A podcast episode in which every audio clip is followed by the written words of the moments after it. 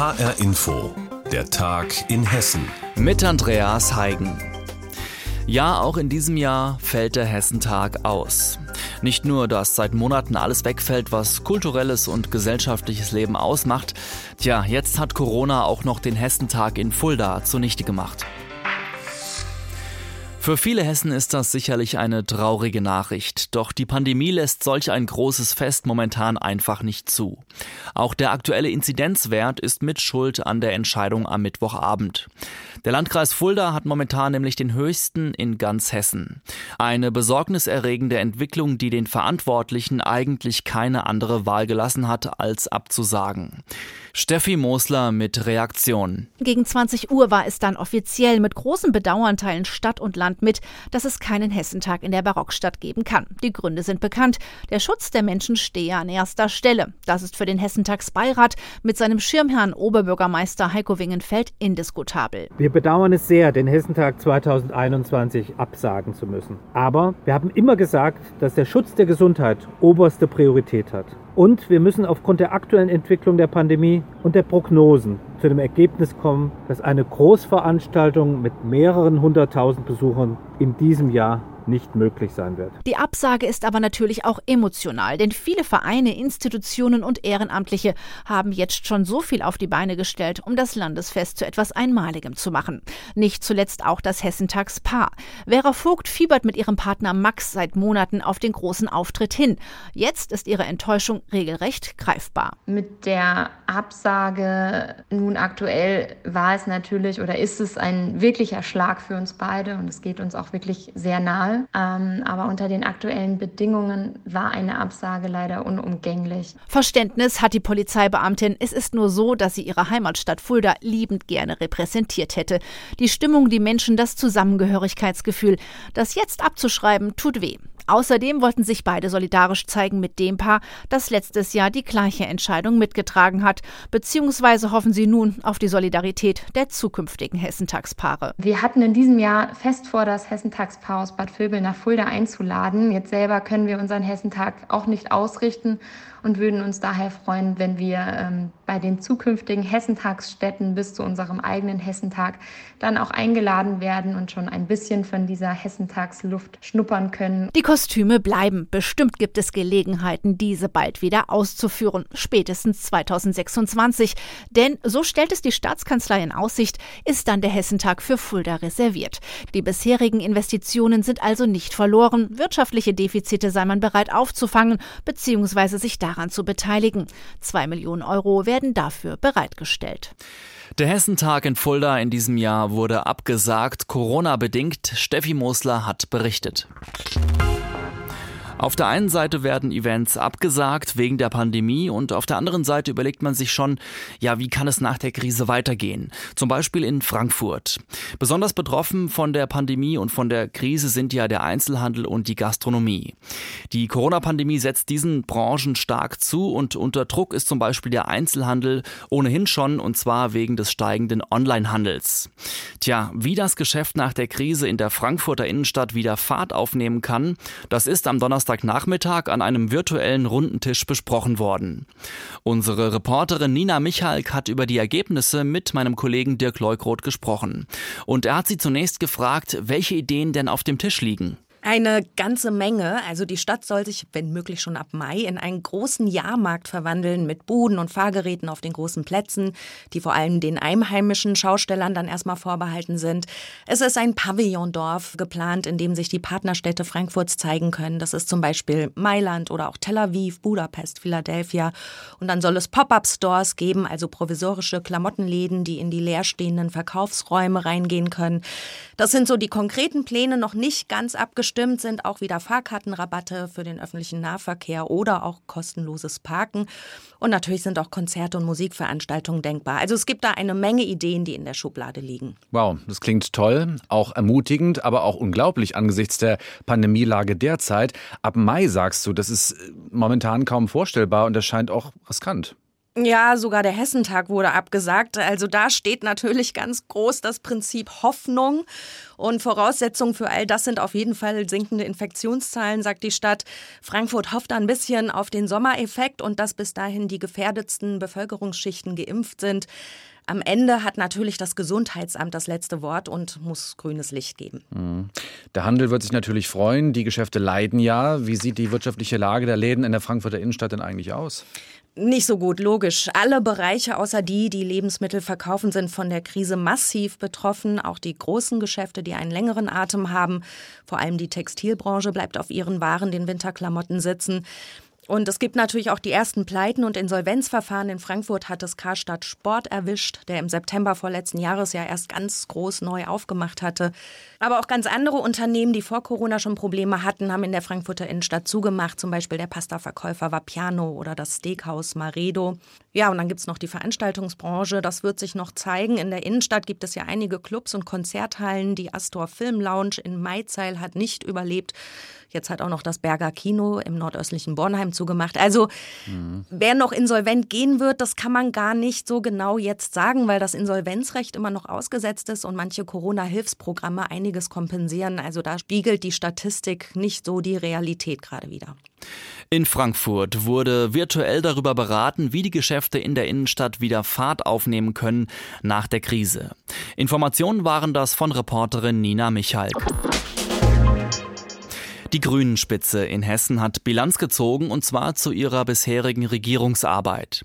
Verbunden mit einem Ausblick in die Zukunft. Natürlich an der Seite der CDU, denn seit Jahren regiert man ja zusammen in Hessen und das soll auch nach Möglichkeit so weitergehen. Auch wenn man nicht hinterm Berg hält, dass für die Grünen allgemein auch andere Partner denkbar wären, etwa auf Bundesebene. Und da will man in Hessen schon ein Wörtchen mitreden. Unser landespolitischer Korrespondent Andreas Meyer-Feist bringt uns auf den aktuellen Stand.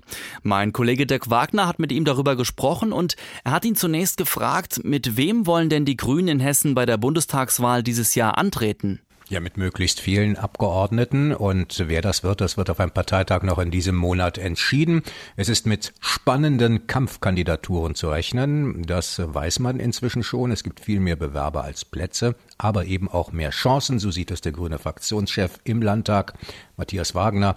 Da verweist man auf die eigenen guten Ergebnisse in den Umfragen, steigende Werte, Trotz Räumung im Dannenröder Forst übrigens, der A49-Ausbau in Nordhessen scheint den Grünen nicht zu schaden. Und interessant ist, dass die hessischen Grünen sehr gelassen sind, wenn Robert Habeck sagt, mit der SPD als Koalitionspartner in Berlin wäre es doch auch so schön. Interessant aber auch, dass sich viele hier in Hessen mit Annalena Baerbock eher anfreunden als mit Robert Habeck, wenn es um eine mögliche Kanzlerkandidatur geht. In den vergangenen Monaten hatten die Grünen allerdings immer wieder mit Konflikten zu kämpfen, die ausgerechnet mit dem Thema Umweltschutz zu tun hatten. Stichwort Weiterbau der A49 hier bei uns in Hessen. Wie wollen die Grünen denn in Zukunft mit so etwas umgehen, mit solchen Konflikten? Ja, Sie wollen weg von diesem Thema mehr andere typisch grüne Politik machen in Hessen. Als erstes soll die Windkraft wieder nach vorne geblasen werden. Um die ist es ja seltsam still geworden. Sie wollen das Naturschutzgesetz erneuern. Ein Aktionsplan für den ländlichen Raum ist möglich in diesem Jahr und ein Bündnis für verwaiste Innenstädte. Vor allem echt grüne Themen, so sieht man es, die will man nach vorne bringen und das wird natürlich auch spannend werden, wie die CDU, der große Koalitionspartner, dazu stehen wird. Ja, jetzt können wir nicht über die Grünen reden in Hessen, ohne auch auf die CDU zu schauen. Die veranstalten ja am Wochenende ihren Bundesparteitag. Ministerpräsident Volker Bouffier hat da schon eine Wahlempfehlung abgegeben, und zwar für Armin Laschet. Den würde er gerne als neuen Parteichef der CDU sehen. Wie sehen das die Grünen in Hessen? Ja, erstmal ist es natürlich für die Grünen in Hessen nicht so schlecht, wenn Volker Bouffier sagt Armin Laschet, weil mit Friedrich Merz zum Beispiel können sich die Grünen auch in Hessen weniger anfreunden. Das muss man ganz klar so sagen. Aber Matthias Wagner, der Fraktionschef der Grünen im Landtag, hat auch gesagt, da treten drei langweilige Männer an. Es ist also zu spüren, dass sich die Grünen nicht alles vorsetzen lassen wollen, dass sie auch eigene Gedanken mehr als vielleicht in der Vergangenheit auf Bundesebene nach vorne pushen wollen. Zum Beispiel, ob Schwarz-Grün denn wirklich so ein tolles Modell ist, wie das viele in der CDU sehen, auch in der hessischen CDU.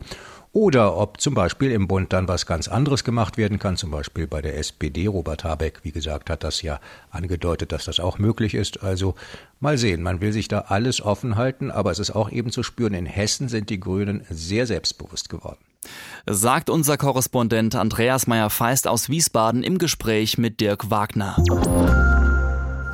Ja, so langsam geht es los im Frankfurter Nordosten. Da haben nämlich die Vorbereitungen für die Einhausung der A661 begonnen. Die Idee, die dahinter steckt, ist folgende. Die Stadtteile, die bislang durch die Autobahn sozusagen zerschnitten werden und massiv unter dem Autolärm leiden, ja, die gewinnen an viel Lebensqualität. Und der gut einen Kilometer lange Betondeckel über der Autobahn, ja, der soll einen zusammenhängenden Grünzug vom Güntersburg-Park bis zum Lorberg schaffen. Details gibt's von Reporter Wolfgang Hetfleisch. Der Lärm der Autobahn ist auf der Brücke zwischen den Stadtteilen Bornheim und Seckbach nicht zu überhören. Aber was den Abschnitt nordwestlich der Brücke betrifft, soll damit Ende dieses Jahrzehnts Schluss sein.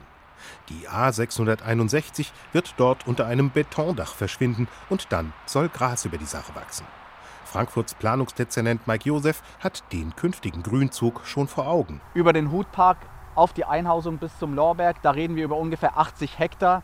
Das ist doppelt so groß wie der Grüneburg-Park. Bis sich die Menschen in Frankfurt daran erfreuen können, wird es aber noch dauern. Immerhin, mit der Vermessung des Areals haben die Planungsarbeiten begonnen.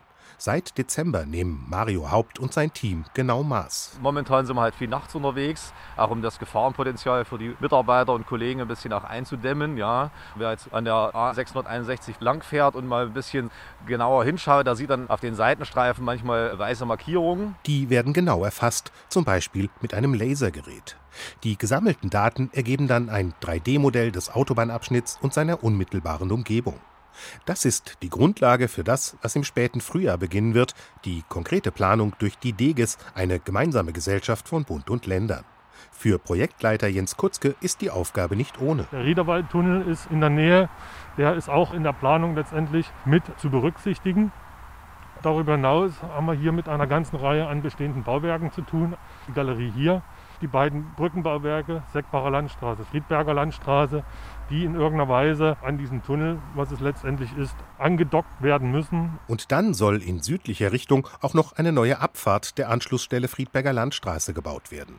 Es wartet viel Arbeit, das weiß auch Planungsdezernent Josef. Das Ergebnis wird sein, dass wir Plan heute, erstes Quartal 2024, die Entwurfsplanung haben.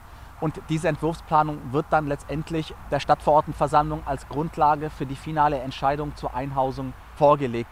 Wenn alles gut geht, wären wir mit der Umsetzung Ende der 20er Jahre fertig. Auch wenn sich die Mehrheitsverhältnisse in der Frankfurter Stadtverordnetenversammlung bei der Kommunalwahl im März ändern sollten, das Großprojekt wäre wohl nicht gefährdet, obwohl es mehr als eine Viertelmilliarde Euro verschlingen soll und Bund und Länder noch keine Zuschüsse zugesagt haben. Für Mike Josef hätte die Einhausung mit Blick auf die weitere Entwicklung der flächenmäßig eher kleinen Großstadt am Main auch eine Vorbildfunktion. Diese städtebauliche Sünde möchten wir aufheben. Ich halte es halt stadträumlich für richtig und wichtig, weil wir hier eine Zerschneidung haben von innenstadtnahen Wohnorten die man quasi wieder korrigieren kann und dadurch auch noch mal mehr Wohnraum generieren könnte. Der Deckel über der Autobahn darf keine Häuser tragen, aber rundum sollen rund 5000 neue Wohnungen gebaut werden. Die ursprünglichen Pläne fürs Ernst-May-Viertel, das dort entstehen soll, wurden deutlich abgespeckt. Über das Projekt Einhausung der A661 im Frankfurter Nordosten hat Reporter Wolfgang Hetfleisch berichtet. Und damit sind wir auch am Ende der Sendung Der Tag in Hessen. Mein Name ist Andreas Heigen und die Sendung, die gibt's wie immer auch als Podcast auf hrinforadio.de.